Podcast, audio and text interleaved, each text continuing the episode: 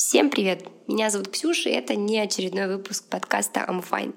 Сегодня я хотела сказать, что мы с нашей командой взяли небольшой перерыв в нашей деятельности, чтобы напоследок отдохнуть, расслабиться и войти в осень с новыми силами, новыми идеями, новыми эмоциями, в том числе связанными с нашими новыми грядущими выпусками. Я успела слетать на Мальдивы, успела заболеть по прилету в Москву, поэтому сейчас мы уже все вместе готовим новые выпуски, чтобы помочь вам преодолеть такие непростые периоды именно адаптации к академической рутине, в которую сейчас входят студенты, а также обычно такие вещи, как осенняя хандра, меланхолия, когда погода ухудшается, световой день уменьшается, и жизнь становится чуть-чуть более грустной, наверное. Поэтому следите за нашими социальными сетями, чтобы оставаться в курсе выхода новых выпусков. И услышимся с вами в новом выпуске подкаста I'm Fine, который будет совсем-совсем скоро.